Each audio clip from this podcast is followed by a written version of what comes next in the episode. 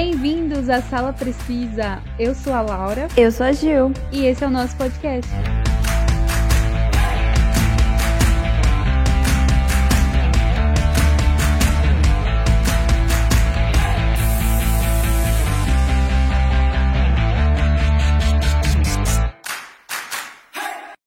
E mais um mês desse 2020 se passou e com ele também veio várias notícias, né? Apesar da pandemia, a gente achou que não ia ter quase nada de cultura pop, mas teve bastante notícias relevantes nesse mês que se passou, além de estreias no cinema e diretamente nos streamings. Então nós escolhemos alguns filmes e séries que estrearam esse mês de novembro. O primeiro deles foi Jovens Bruxas, Nova Irmandade, que estreou nos cinemas dia 5 de novembro. Um quarteto eclético de jovens aspirantes a feiticeiras consegue mais do que esperava depois de descobrir os seus novos poderes. Para quem não sabe, ele é sequência e não remake do filme de 1996, Jovens Bruxas, ou como alguns chamam, O Feitiço. Não sei se você já assistiu esse filme, Laura. Então, eu acho que não, eu nunca ouvi falar desse nome. É, ele é bem antigo. Eu já assisti com aquela atriz, a Neve Campbell, que faz Pânico, hum. sabe? Uhum. Sei. É, então, ela faz esse filme. O filme também é o mesmo nome, né? Jovens Bruxas. Eu até vi vários comentários de pessoas falando que era remake, que não precisava desse remake, uhum. mas na verdade é uma sequência daquele filme, né? Porque como já diz Jovens Bruxas Nova Irmandade, então são outras bruxas, né? E não necessariamente um remake do que aconteceu naquele filme de 96. Claro que devido à pandemia, né? Acho que poucas pessoas foram no cinema conferir esse é. filme, é. mas já está disponível no Torrent. Torrent é o nosso maior patrocinado aqui. Sim. Bom, o primeiro filme que eu escolhi também fala de bruxas, né? E estreou dia 19 de novembro de 2020 nos cinemas, que é Convenção das Bruxas. Acho que todo mundo, né, deve lembrar desse filme, né, de quando a gente era criança, principalmente quem é da nossa época, né? Sim, clássico, né? Sim. Então, o remake da Convenção das Bruxas, clássico de fantasia dos anos 90, né, acompanha um garoto de 7 anos que se depara com uma conferência de bruxas em um hotel. Lá ele acaba descobrindo que um grupo de bruxas está fazendo uma convenção pretendendo transformar todas as crianças do mundo em ratos. Então, esse filme é o maior clássico, né, de quando a gente era criança, né? Eu que sou, né, a gente é dos anos 90, a gente cresceu assistindo esse filme. É, e assim, Sim. eu não assisti ainda, né? Por mais que ele saiu nos cinemas, eu ainda não consegui ir, né? Eu ainda não tive coragem de ir no cinema. Mas falaram, eu vi as críticas falando que se naquela época a gente já tinha medo daquelas máscaras, né? E nem tinha assim CGI, essas coisas, né? E já dava mó medo. Imagine hoje em dia né, com essa toda a tecnologia do cinema aí. Mas sabe, eu acho que dá mais medo quando não é pelas por essa tecnologia, sabe? É. Porque, é. sei lá, com aquela maquiagem, né? Porque a gente sabe que é do filme de, dos anos 90, né? Era tudo maquiagem, boneco, né? Uhum. Sei lá, e sei lá, para mim dá muito mais medo, assim, filmes que usam essa técnica de boneco, maquiagem e tal. Acho que fica é mais assim, realista, entre aspas, né? Mas passa um ar mais de terror. Não sei para você, mas para mim passa. Eu também acho, é, eu concordo. É porque quando eu vi o trailer, né, com a Anne Hathaway, meu, dava muito medo a, a, cara dela, tipo assim, tem uma hora que ela dá um sorriso, ela tá sem a peruca, né? Que é aquela cena clássica quando ela tira a peruca e ela começa a se transformar na, na bruxa, né? E, tipo, ela dá um sorriso pra câmera, assim, no trailer, que eu fiquei, caraca, imagina assistir isso no cinema. Mas sabe, eu vi, eu vi algumas críticas negativas do filme. Não sei se você chegou a ver. Sério? Não, eu vi uma, só um, uma crítica falando que, tipo, realmente dava medo, igual o filme antigo. Ah, legal. Essa eu não cheguei a ver. Tipo, algo que é, não precisava de remake, mas é o que sempre falam, né? Quando sai um remake de um filme. Todo mundo fala que não precisava. Ah, sim, é. Todo mundo reclama e, tipo, às vezes o filme é bom, daí eles acabam gostando, né? E... Mas sempre tem mesmo esses críticos de internet, né? Que nem a gente fala, que nunca querem o sim, remake. Mas tá lá assistindo, né? No cinema ainda. O outro filme que eu escolhi foi um original Netflix que foi lançado agora, dia 24 de novembro. Era uma vez um sonho, com a Glenn Close e a Amy Adams. Ex-fuzileiro naval e estudante de direito, O jovem JD Vance vê o seu sonho de conseguir o emprego ideal ser interrompido por uma crise familiar que o obriga a retornar para a cidade onde nasceu e encarar a complexa dinâmica de sua família Apalache e a difícil relação com a sua mãe. Com as memórias marcantes da avó que o criou, ele embarca em uma jornada de autoconhecimento e aceitação das influências de suas origens em sua vida. Não sei se você sabe, mas é um filme baseado numa história real dessa família, né? E bem legal que mostra assim no final, né, o desfecho de tudo que aconteceu. Mas eu vi muitas críticas negativas desse filme, tipo, muitas mesmo, falando que mostra todo esse drama familiar com cenas de. É, é, com essas cenas dramáticas que não vão a lugar nenhum, sabe? Tipo, pra que que inserir uhum. uma cena dessa se não. Tipo, desnecessária. Mas eu gostei bastante do filme, né? Porque mostra ele desde pequeno, toda a relação dele com a mãe. A mãe era uma viciada em, uhum. em drogas, né? Mostra é, como os avós, né? O avô dele abusava da avó, era agressivo e como influenciou, né? Na, na criação da mãe para a mãe estar tá desse jeito e na criação é, dele mesmo, né? E eu achei que a Amy Adams fez um papel excelente. Tanto que eu até comentei com você, né? Que será que vem o Oscar dela no que vem, né? Não sei, porque eu vi pessoas falando nesse sentido também, né? Do Oscar. Porque a Glenn Close também fez um papel muito bom. Ela e a Amy Adams estão ótimas no papel. E não sei se você vai assistir, Laura, mas assista. Já estou recomendando. Ainda mais você Sim, que gosta muito. dela, né? É, então. Uhum. Nossa, não sei explicar, mas eu gostei bastante da atuação dela, sabe? E a uhum. história em si é meio, é, assim, é bem emocionante, né? Porque você vê que a família toda é problemática e o filho conseguiu crescer e sair de lá e, e buscar o que ele queria, sabe? Ele não deixou, assim, ser influenciado, sabe? Mas quando ali a irmã dele liga falando que a mãe, né, voltou a usar, é, acho que é a heroína que ela estava usando, né, e que estava no hospital. E, tipo, ele tinha uma entrevista muito importante no dia seguinte, mas mesmo assim, ele foi lá para ajudar uhum. a família. E você vê que, sabe, a mãe, tipo, vai lá, é uma pessoa que não quer ajuda, sabe? Mas mesmo assim, o filho tava lá para ajudar. E, sabe, apesar de tudo, você vê é, como ele ama a mãe dele, né? Apesar de tudo que a mãe dele uhum. fez para ele, né? Porque você vê todos os acontecimentos do filme. Então, é, é uma história meio assim pesada, sabe? Bem dramática, mas que uhum. no final tem um. Acho que. Não vou dar spoiler. Se eu falar já se for final feliz ou triste, já é um spoiler, né?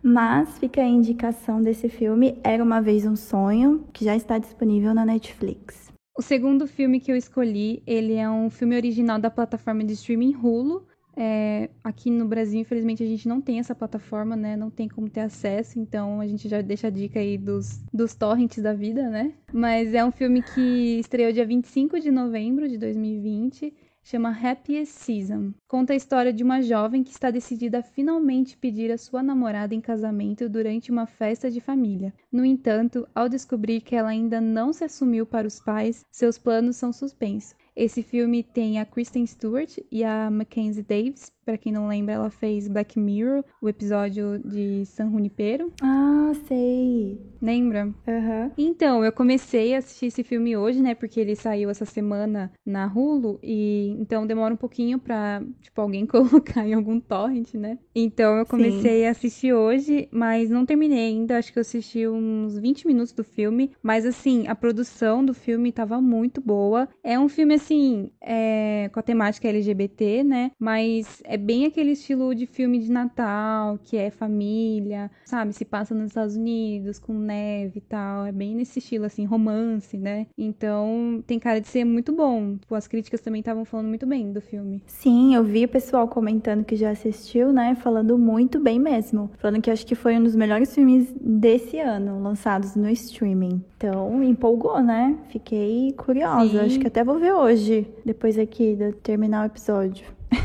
é, então, eu tô ansiosa para terminar também. Aqui não deu tempo, hoje foi bem corrido, então não consegui terminar uhum. inteiro. E a Kristen tá bem no papel? Sim, e eu acho que agora que ela, tipo, saiu, né, tipo, do armário e tal, e se assumiu, e ela realmente tá bem de boa com isso, com a sexualidade dela, ela tá totalmente diferente, sabe, nos papéis. Parece que ela tá mais solta para fazer os papéis que ela, que ela tá fazendo nos filmes. Mais confortável, né? Legal que ela tirou totalmente essa imagem que tinham dela do filme, né, que, que mais marcou a vida dela, que foi a uhum. franquia do Crepúsculo, né?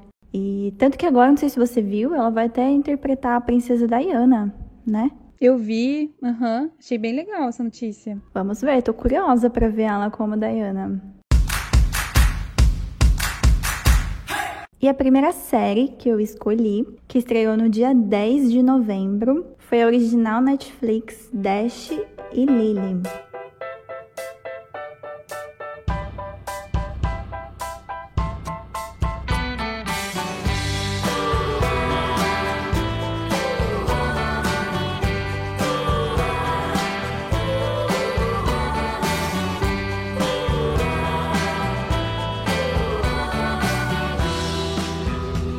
Cético Dash e a otimista Lily trocam recados em um caderno que vão deixando em diferentes pontos de Nova York, e o romance de Natal começa a surgir. É uma série super rápida para assistir, são apenas oito episódios de 25 minutos, mais ou menos. E não sei se você sabe, a série foi produzida pelo Nick Jonas. Você sabia? Nossa, não sabia. Sim, tanto que o Jonas Brothers aparece no episódio final, fazendo hum. um show ali na sei se foi na Times Square.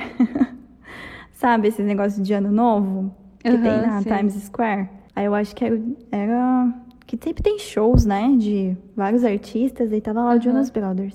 E o legal é que ela foi renovada já para a segunda temporada. E ela é baseada numa série de livros, Dash e Lily's Book of Dare, de David Levitan e Rachel Cohn. Você assistiu, Laura, a série? Não, não assisti, mas eu ouvi bastante gente falando e ficou bem famosa, né, pelo jeito. Sim, é que agora, né, nesse mês final de novembro, dezembro, a Netflix só lança conteúdo natalino quase, né? Sim. E, é, então, e essa série é de romance de Natal também, né? Que se passa no Natal, Ano Novo. E eu achei super legal, porque eu achei, assim, original, sabe? Bem diferente você deixar um, tipo, desafios no caderno, sabe? A pessoa vai lá, faz e fala para deixar aí, tipo, deixar em tal lugar o livro. Aí deixa é, o, o caderno, sei lá, debaixo de uma estátua na biblioteca. Algo assim, sabe? Pra pessoa saber ah, onde encontrar depois. É, então, e eles nunca se encontram, sabe? Porque eles não sabem, né, quem é quem. Até que teve uma festa lá, amigos em comum, né, como sempre tem, e eles acabam se encontrando. Mas nunca queria imaginar que, tipo, nossa, você é o Dash, você é a Lily. e é bem legal, vale a pena. E um dia você termina, sério. Só, assim, se você não tiver nada para fazer no dia, né? Porque eu tava sem nada para fazer nesse dia. e decidi terminar. Mas vale a pena, é uma série bem leve e bem bonitinha para quem gosta de romance adolescente, então vai gostar também. A série que eu escolhi de novembro foi The Crown, quarta temporada, que estreou na Netflix dia 15 de novembro de 2020. Bom, essa quarta temporada é, se passa no fim da década de 1970. A Rainha Elizabeth II, que está sendo interpretada pela Olivia Colman, e sua família estão preocupados em proteger a linha de sucessão e precisam encontrar uma noiva adequada para o príncipe Charles, que ainda está solteiro aos 30 anos. No meio político, a nação começa a sentir o impacto das políticas polêmicas da primeira mulher à frente do parlamento, a primeira-ministra Margaret Thatcher, aumentando a tensão entre ela e a rainha, já que Thatcher direciona o país para a Guerra das Malvinas, e o romance de Charles com a jovem Lady Diana Spencer é o conto de fadas de que todo o povo britânico tanto precisa, mas no palácio a família real está cada vez mais dividida. Então, eu eu. Eu não sei se você terminou a temporada, essa quarta temporada já, né? Terminei, já terminei. Pra mim falta, tipo, acho que uns 20 minutos do último episódio, que eu ainda não consegui terminar. Ah, achei que você tinha terminado também. não, eu, eu terminei, mas ainda falta, sabe? Tipo, esses 20 minutos do último episódio. Mas eu mais ou menos já sei o que vai acontecer. Mas, meu, que temporada foi essa, né? Nossa, eu achei a melhor. A melhor. Sim, teve a apresentação da Princesa Diana e essa atriz tá, tipo, sensacional. Nossa, nem sei colocar em palavras. Ela tá idêntica a Diana. É, então, não só fisicamente, né? Mas eu acho que também, assim, Sim. os trejeitos da Princesa Diana ela conseguiu passar, né? Porque, assim, eu não, né, tipo, óbvio, a gente não viveu na época da Princesa Diana, né? Mas é, a minha mãe tava vendo, às vezes assim, eu tava na sala assistindo e ela tava comigo sentada no sofá, daí ela falava assim: "Nossa, mas parece muito a Princesa Diana. Esse é um documentário?" Daí eu falei: "Não, mãe, é uma série, tipo, é, essa é uma atriz interpretando ela, né?" Minha mãe falando que, meu, ficou igualzinho os três jeitos, tipo, o jeito que a Diana olhava, meio que o olhar de baixo para cima, sabe? Sim, o jeito que ela deixava a cabeça, né, pro lado um É, pouquinho. então, nossa, ficou surreal. Eu acho que se essa atriz não entrar pra atriz coadjuvante no próximo M, meu, vai ser muito injustiçado. Nossa, sim, verdade, concordo. E é uma época bem interessante, né, que foi mostrada na quarta temporada. A gente teve mais o. Aliás, sempre foi um protagonismo feminino a série, né? Ah, e sim. acho que mais ainda nessa quarta temporada, né? Com a introdução de mais duas personagens femininas, né? A Diana e a, a Margaret Thatcher, que foi considerada a Dama de Ferro, né? Que também a Uhum. atriz fez um papel sensacional. Só o, aquilo lá que eu comentei, né? Um pouquinho do, do jeito que ela falava. Eu não sei se a Margaret original falava daquele jeito, um pouquinho arrastado, meio que perdendo fôlego.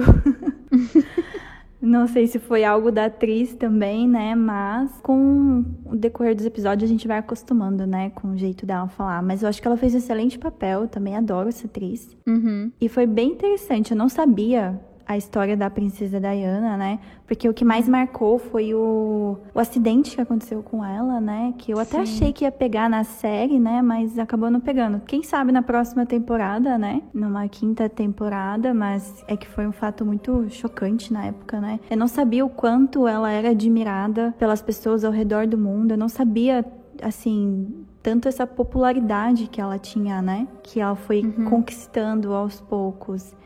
Nossa, mas vale a pena conferir, né? Tanto que foi você que me indicou The Crown, né? É, eu insisti pra você, porque vale, realmente, vale muito a pena. A produção tá muito boa dessa série, desde a primeira temporada. É, tanto que eu acabei terminando antes de você. pois é.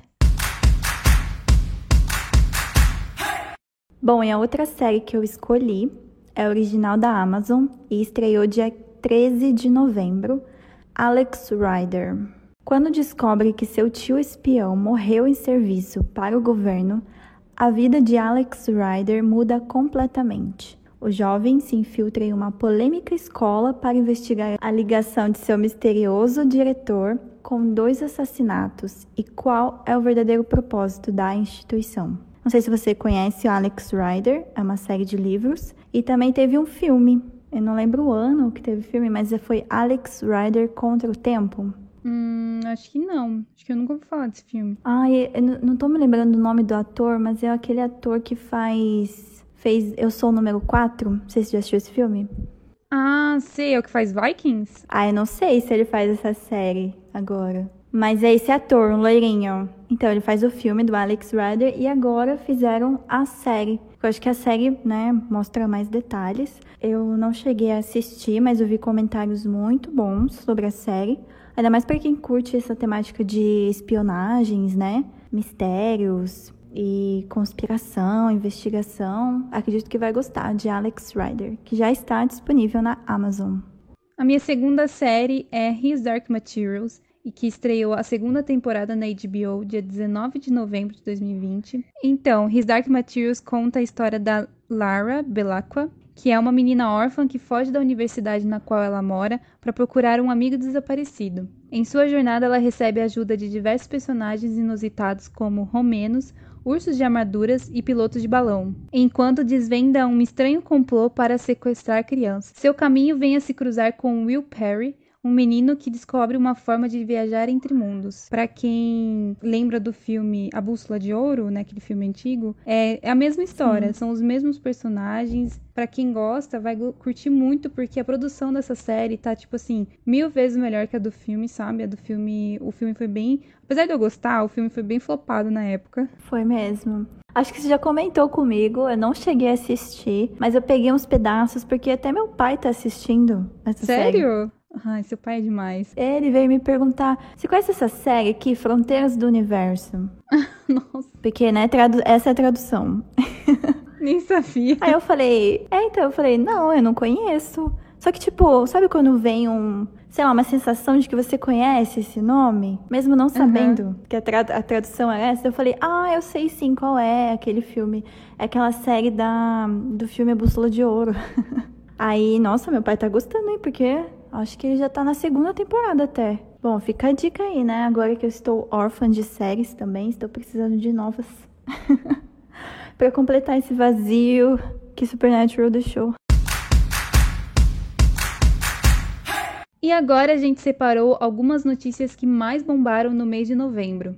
No dia 6 de novembro saiu a notícia, que a gente também já comentou em outro episódio aqui do podcast, que foi a saída do Johnny Depp de Animais Fantásticos, né? Devido a vários acontecimentos de sua vida pessoal, ele acabou sendo demitido pela Warner Bros. do papel do Grindelwald, que ele fazia. Aí logo em seguida também, no dia 9, já foi anunciado que com a saída dele, o filme teve que ser adiado para julho de 2022, porque antes ele estava previsto para estrear no final de 2021. E não sei se vocês lembram aquele boato que a gente também comentou, né, da escalação do novo ator, o Mads Mikkelsen, e foi oficialmente confirmado no papel de Grindelwald no dia 25 de novembro. Fiquei muito ansiosa com essa notícia. Sim, eu também. Eu acho que ele vai fazer um ótimo papel e fazer o quê, né? Não que o Johnny Depp não tenha feito também, mas não assisti muitas produções com ele, acredito, né? Eu lembro que você comentou que ele fez Rogue One, né? Mas com certeza esse papel vai marcar, né? Ainda mais para os fãs de Harry Potter. Ele vai fazer um papel muito importante em Animais Fantásticos. E a expectativa é alta. Dia 23 de novembro de 2020 foi transmitida ao vivo o International Ames Award. O que é isso? O International Emmy Awards é uma parte do Emmy Awards que premia a excelência de produções feitas exclusivamente para televisão fora dos Estados Unidos e de conteúdo de língua não inglesa produzido para a TV estadunidense. Então, aquele Emmy que a gente conhece, que tem a premiações das séries e tal, os atores, coadjuvante, esse é o International Emmy Awards, que é como se fosse um spin-off do Emmy. E na categoria de melhor série de comédia, a gente teve como vencedora a série brasileira original Netflix Ninguém Tá Olhando, que é uma série que tem, né, os protagonistas é o Victor Lamoglia, a Kéfera, que era youtuber, a Júlia Rabelo Nossa. e o... sim, o Projota e vários outros também atores que a gente conhece que foram é, atores da Globo e tal. E essa série ela conta com uma temporada apenas, porque a Netflix cancelou esse ano, né? Então, assim, logo que aconteceu essa premiação do Emmy, foi meio que uma surpresa, sabe, para todo mundo, porque essa série aqui no Brasil ela não foi muito bem de audiência, mas lá nos Estados Unidos ela, nossa, muita gente gostou. Então, meio que foi por isso que ela ganhou, sabe? Porque quem premia são, né, é, é os Estados Unidos, mas são séries que não são de lá. E a Netflix cancelou bem antes do M, né? Aham, uhum, cancelou bem antes. Dia 19 de novembro saiu a notícia que Mulher Maravilha 1984 chega simultaneamente no cinema e na HBO Max. O filme, né, que foi adiado diversas vezes por causa uhum. da pandemia, finalmente tem uma data. E teve atualização dessa notícia logo depois, né, que o filme chega nos cinemas nacionais antes, porque o lançamento na HBO Max está para o dia 25 de dezembro. E o filme vai chegar aqui nos cinemas no Brasil em 17 de dezembro e ele já está em pré-venda nos cinemas. Claro que não sei se muitas pessoas vão devido à pandemia, mas eu não irei.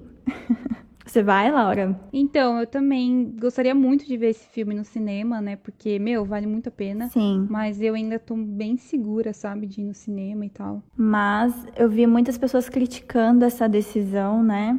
De, de toda a é. produção do filme, né? Da diretora, de lançar diretamente no streaming. Tipo, vários é, falaram que ela podia esperar mais para lançar oficialmente no cinema no ano que vem, quando tiver mais seguro, né? Eu vi vários com comentários do tipo, mas por que a pressa para lançar, né? Pode lançar no cinema ano que vem. Chegaram à conclusão de que vai ser lançado no streaming HBO Max. Só que também vai ter lançamento no cinema, né? Então fica a critério de cada um se quer conferir nos cinemas, ou se vai assistir na HBO, ou a gente que vai assistir no streaming, Alguns dias depois da estreia. Mas eu vi que a diretora mesmo, né, explicou, colocou no Insta dela que foi uma decisão muito difícil para todos, né? Mas eu já tô muito ansiosa pelo filme. E você, Laura? Então, sim, eu tô bem ansiosa para esse filme. É, tipo, não sei ainda como eu vou assistir, né? Provavelmente é pelo stream ou pelos torrents da vida aí.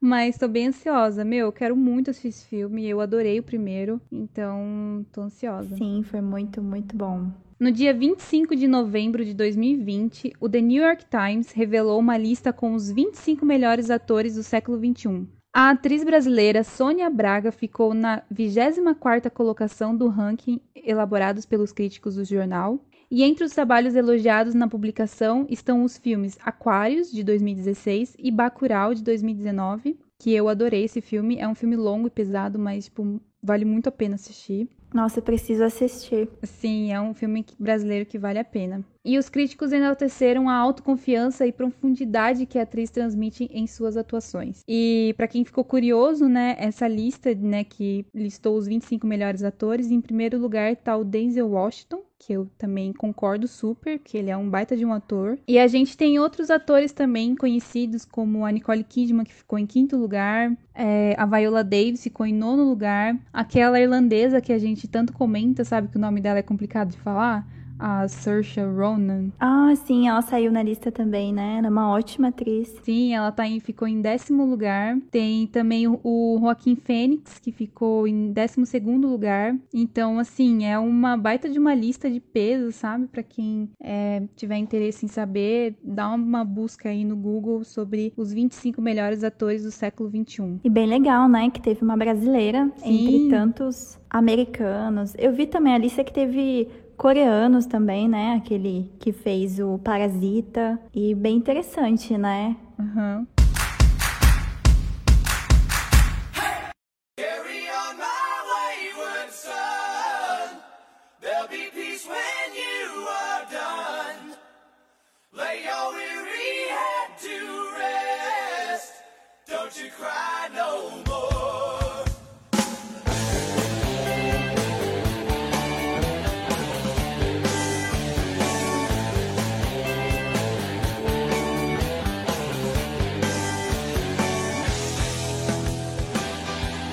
Dia 19 de novembro foi um dia que marcou os fãs de Supernatural, porque foi ao ar o último episódio da série, que se chamou Carry On. Nossa! Pra quem é Hunter e fã como eu, né? Nossa, eu chorei.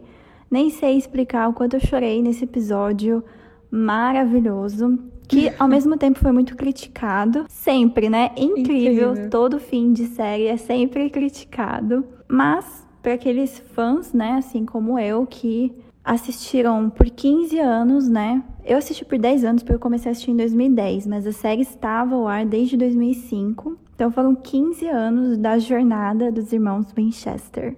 E eu acredito que tenha sido um final é, perfeito para os dois irmãos, né? Uhum. Tudo que foi construindo durante, né, todas as temporadas, a evolução dos personagens para chegar àquele momento final decisivo, sabe? Não tinha como ser diferente. Eu vi muitos falando que foi o pior final de série ou que devia Nossa. ser diferente, não sei o quê. É, então. Mas para quem é fã, entendeu o significado daquele episódio final, né? E não podia faltar a música tema não oficial da série, né? Carry On, do Kansas. Só para fechar com chave de ouro mesmo a série. Aí sempre tem aquela polêmica, né, de Supernatural que devia ter acabado na quinta temporada. Ah, eu também sim. já fui uma dessas fãs que concordava com isso, porque, mas se for pensar, teve mais 10 anos de série, né, depois da quinta, mais 10 uhum. temporadas. E durante esses 10 anos teve muitos acontecimentos bons né, e relevantes para a série, que só fez a série crescendo mais. Então eu já tirei esse pensamento de que devia ter acabado na quinta. Apesar de eu falar isso ainda às vezes, mas às vezes eu paro para refletir, poxa, muita coisa legal aconteceu depois da quinta, né? Que se, se, tivesse acabado na quinta, a gente nunca ia ter esse final que teve, né? Uhum. Da, no dia 19 de novembro. Mas fica aí, eu sempre recomendo a série Supernatural. Agora acho que tá na hora de rever, né? Uhum. Só tô criando coragem para rever 15 temporadas. Mas eu sei que um dia eu vou rever. Vale a pena.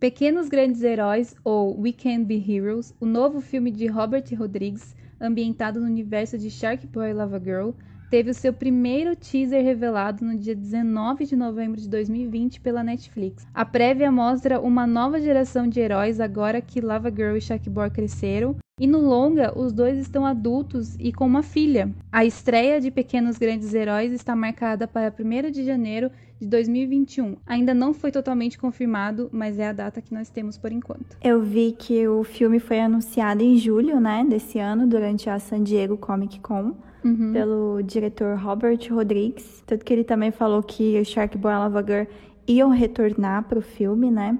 E não sei se você chegou a ver esse boato, né, do sobre o Taylor Lautner, né? Vi. Pra quem não sabe, ele interpreta o Shark Boy. Mas ainda a gente está na dúvida se realmente ele vai retornar ou não. Apesar do diretor ter falado que os dois atores, né, que uhum. interpretaram Shark Boy e Lava Girl em 2005 iriam retornar. Agora estamos na dúvida. É, então, igual a gente estava comentando, eu acho, tipo, na minha opinião, que o Taylor Lautner, ele vai aparecer, mas como a atriz que faz a Lava Girl, ela não ficou tão famosa assim, igual o Taylor ficou, né? Tipo assim, quando ele explodiu em Crepúsculo. Então eu acho que eles vão usar isso como uma jogada de marketing deles. No dia 27 de novembro, saiu a notícia que Utopia, série original da Amazon, foi cancelada. Aí todo mundo já começou a questionar: será que a Amazon tá dando uma de Netflix? Começando a cancelar séries? Pois é, né? Utopia, né, não foi muito. Acho que não foi muito bem recebida pelo público, tanto que tem uma série de 2013, né? Utopia é. Originalmente ela é uma série inglesa, uhum. que teve duas temporadas. E aí fizeram a versão americana, né, agora, que foi lançada esse ano. Eu assisti. Não lembro quantos episódios tem, acho que são 10 ou 8. Mas eu gostei bastante porque ela termina com um gancho para uma próxima temporada, sabe? Uhum. Pelo menos eu que assisti, eu fiquei curiosa em saber o que, que vai acontecer. E a história em si é bem interessante, é bem atual, se for ver. Sim. Porque ela fala de uma epidemia na série, né? Então, foi lançado bem em 2020. Não sei se eles lançaram de propósito ou não, né? Ninguém imaginar também que 2020 ia ter uma pandemia. É. Mas o legal é que é uma HQ que tem aqueles fãs obcecados pela HQ, né? E eles começam a perceber que na HQ ela mostra várias pistas de epidemias que aconteceram durante vários anos. Então, quando eles descobrem que teve continuação da HQ, que nunca foi lançada oficialmente, então eles começam a procurar de todas as formas, né? Ir atrás dessa HQ para ver se encontra uma pista de uma próxima epidemia que pode vir a acontecer para tentar evitar também, né? E ao mesmo tempo tá acontecendo uma epidemia que ataca principalmente as crianças e eles não sabem de onde vem, se é de uma da empresa de um cara que faz carne, mas que não é carne, não sei explicar, que sabe? Loucura. É, não sei se é uma carne tipo para veganos, alguma coisa assim. E essa carne vai como merenda na escola das crianças, então elas começam a ficar doentes e acaba morrer várias crianças, né? Então eles acham que a resposta tá nessa é, continuação da HQ, né? Caramba. E, então é bem interessante. É uma série bem assim violenta também, sabe? Uhum. E poxa, a gente nunca vai saber o que vai acontecer, né? Nem na original a gente teve a continuação. Nossa. Pelo que eu vi, parece que a de 2013 acabou no mesmo ponto que essa de da versão americana. Então, realmente a gente nunca vai saber o que vai acontecer. Nossa, mano, que sacanagem isso, né? Pois é, não sei se foi a primeira série que a Amazon cancelou ou ela já cancelou antes. De série que eu lembro, assim, pra mim, essa foi a primeira. É, então, eu não, não vi nenhuma notícia antes desse, desse tipo da Amazon. É sempre a Netflix que cancela, né? É. Então, né, vamos ver se realmente a Amazon vai começar a dar uma de Netflix.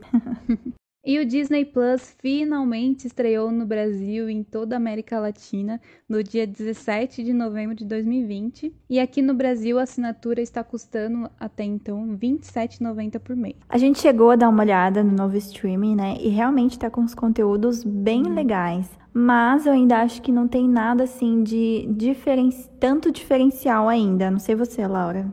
É, então, poucas coisas entraram, né, nessa no Disney aqui pra gente. Ainda não é todo o conteúdo que tem nos Estados Unidos que tá liberado pra gente aqui na América Latina. É, tanto que nem Mulan estreou por aqui ainda, né? Vai estrear agora, no começo de dezembro. Sim, e tem algumas séries que eles só disponibilizaram o primeiro episódio, né? Muita gente tava reclamando disso, que estavam querendo assistir a série da, original da Disney, mas só, eles só disponibilizaram o primeiro episódio, aí os outros é só, tipo, outra data que vai estrear. Então ainda tá bem novo pra gente aqui, apesar da gente já saber o tipo de conteúdo que tem, mas é, vamos ver, né, mais pra frente como vai ficar. Sim, mas para quem quer rever todos os filmes do Star Wars, da Marvel, né, tá tudo tudo lá já. Tem Piratas do Caribe, X-Men. Além dos, das séries clássicas, né, da época, nossa, que eu assistia Disney Channel. então tem umas coisas bem nostalgia lá, né? Hannah Montana, Zack Code, Feiticeiros de Waverly Place. Todas essas séries que acredito que todo mundo já tem assistido, né? Mas é isso, eu acho que aos poucos, né, a Disney vai trazendo mais conteúdo original e vai começar também a produzir, né, mais conteúdo original Disney Plus.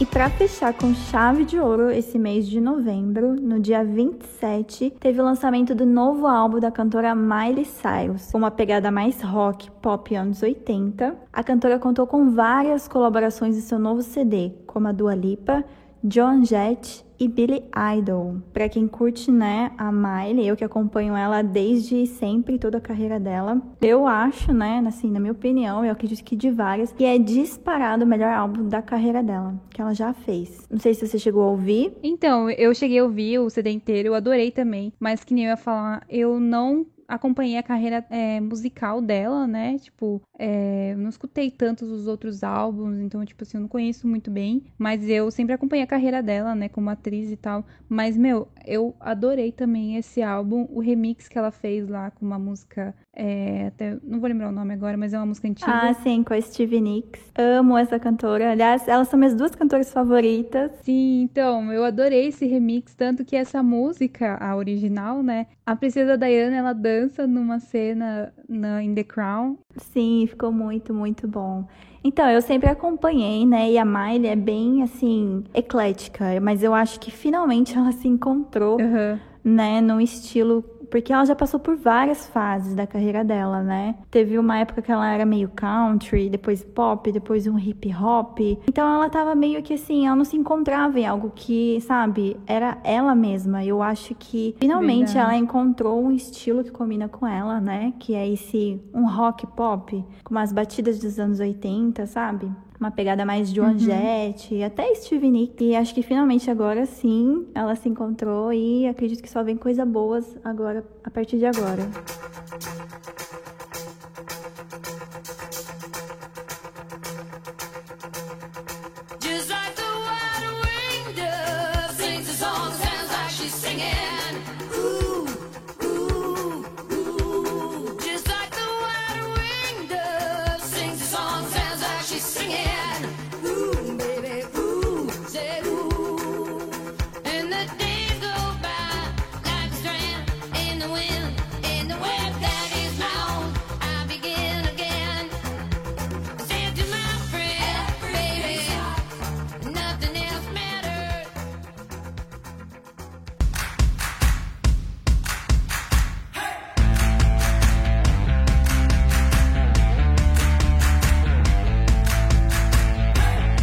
Bom, e esses foram alguns destaques do mês de novembro, alguns lançamentos de filmes e séries, além das notícias mais relevantes do mês. Espero que vocês tenham gostado desse episódio e desse novo formato que a gente fez. Se você gostou, deixa o seu feedback pra gente lá no nosso Instagram. Arroba Sala Precisa Podcast. Que a gente sempre tá postando conteúdo original Sala Precisa e também playlists. Até a próxima!